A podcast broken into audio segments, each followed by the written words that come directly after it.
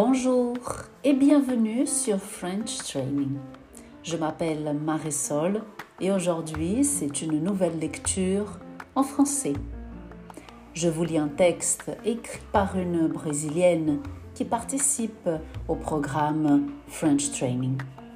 Elle a d'abord vu une vidéo sur brut.media.fr Ensuite, nous avons eu une discussion sur le sujet pendant le rendez-vous du programme. Et enfin, elle a pu s'exprimer à l'écrit. Écoutez la lecture que je fais de ce texte.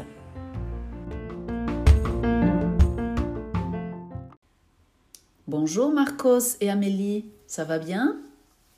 Vous savez qu'il y a un projet social très intéressant avec les Tiny House en France? Le nom du projet est En toi vers l'emploi. Et le fondateur est un Français qui s'appelle Franck.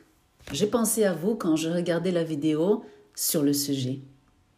Dans cette vidéo, Alexandre raconte qu'il était tombé en dépression et qu'il était dans une clinique. Mais il a laissé plein de choses de côté. Il avait perdu son travail et à cause de ça, il ne, pouvait pas payer le loyer. Donc, il était dans la rue pendant à peu près un an. Il raconte qu'il voulait travailler parce que c'était essentiel, mais avant, il voulait avoir un lieu pour dormir.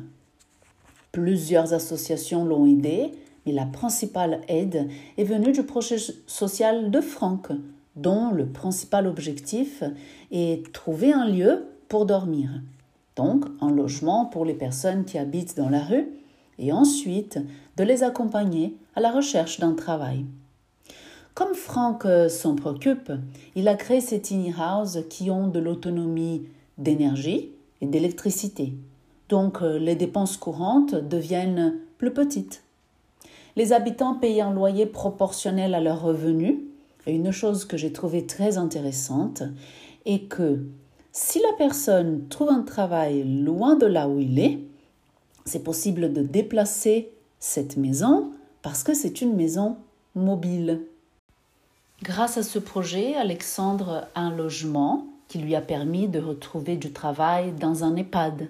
Et maintenant, il peut aider des gens. Je sais que vous construisez une tiny house parce que je vous accompagne sur Internet. Et j'ai pensé que la vidéo de ce projet social peut aussi vous intéresser. Bon, ensuite, j'ai regardé une série sur Netflix, Le Minimalisme, qui parle aussi des tiny house et raconte l'histoire des gens qui ont choisi de vivre dans une tiny house parce qu'ils défendent que c'est mieux d'habiter dans ce logement que dans un logement habituel, parce qu'on n'a pas besoin d'avoir beaucoup de choses. J'ai beaucoup aimé cette série. J'ai imaginé vous deux là, mais ce n'est pas pour moi.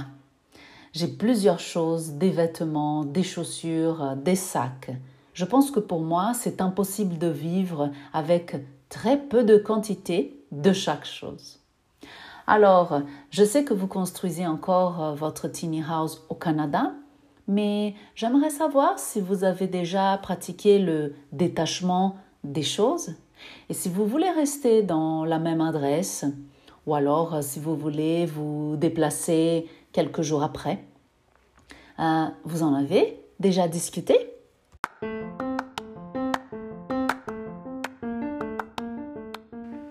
J'arrive maintenant à la fin de cette lecture. Je vous remercie d'avoir passé ce moment avec moi. Je vous souhaite une excellente journée et à bientôt dans une prochaine lecture. Au revoir